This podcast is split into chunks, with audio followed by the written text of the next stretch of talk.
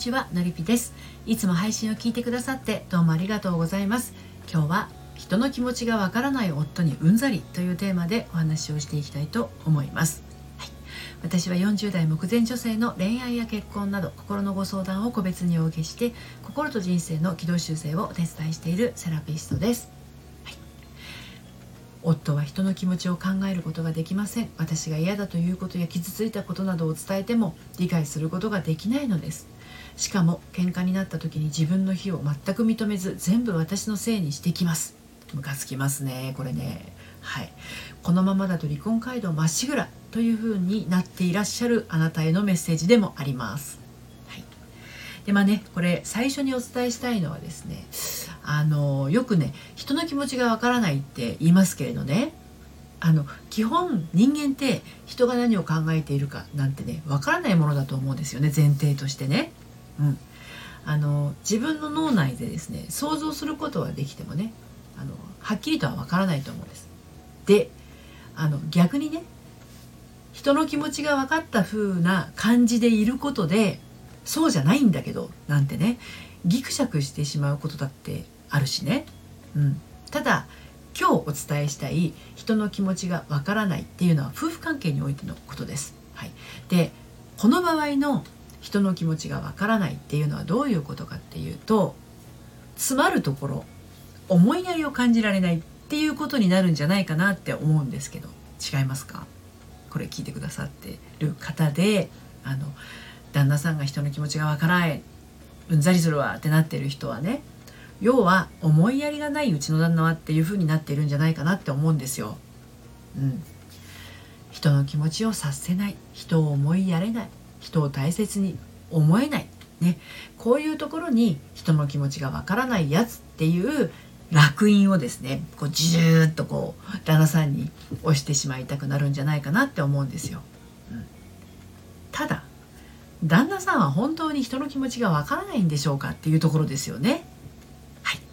ということで今日も3つに分けてお話をしていきたいと思います。1つ目が人の気持ち自分の気持ち2つ目が指摘されたくない責められたくないそして最後にプライド99%はいこんな感じで進めていきたいと思います。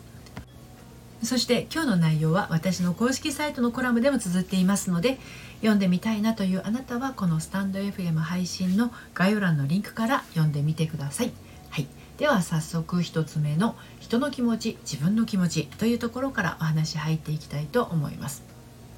で最初にお伝えした通りで、まあ、人の気持ちがわからないっていうことはこの人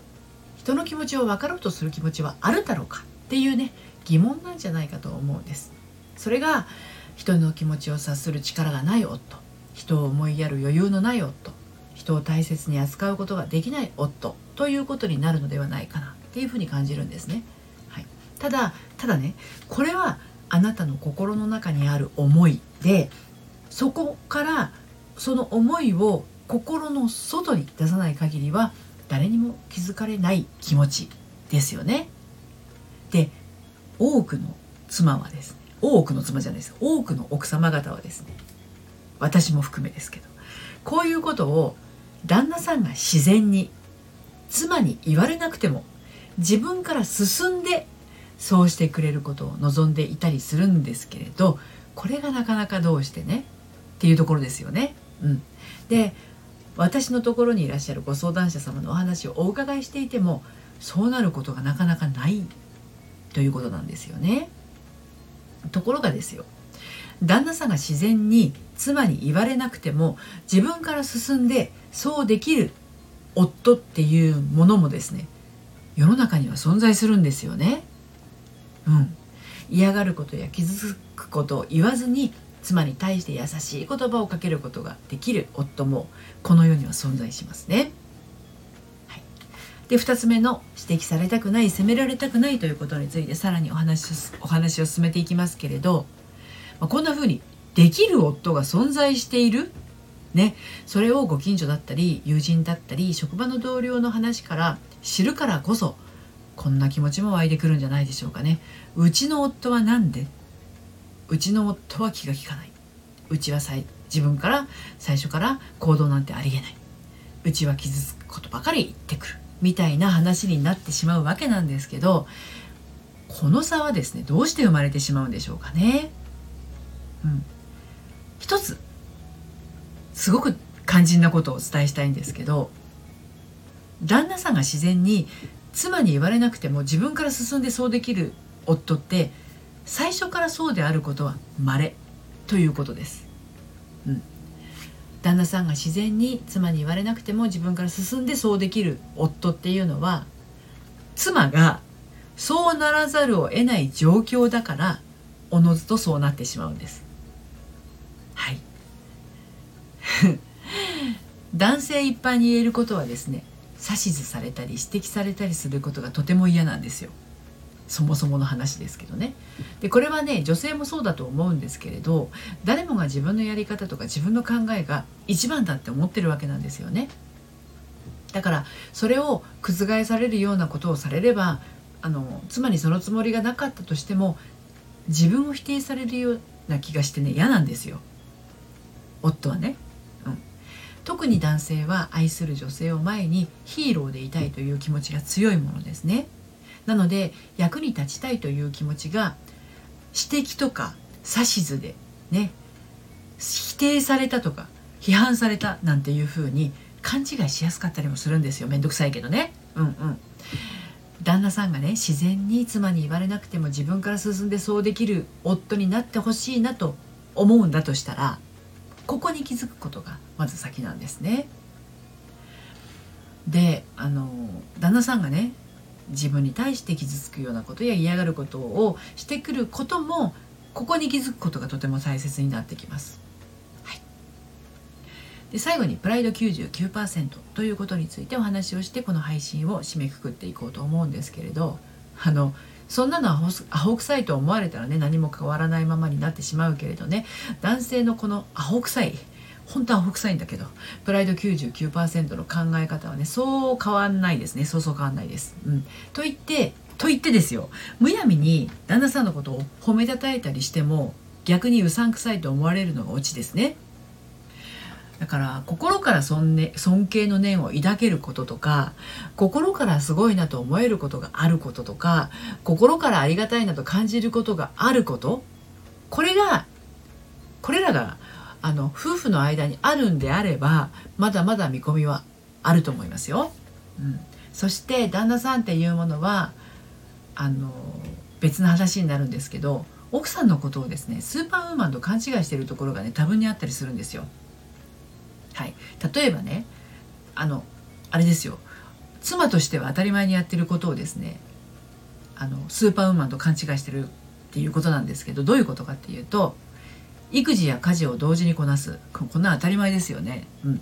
料理を複数並行して作る。これも当たり前だと思う思うと思うんですけどね、うん、適当に美味しいものを作れる。きっちり測ってる人の方が少ないですよね。分量とかね、うん、体調が悪そうに見えない。トイレ掃除とか平気でやってい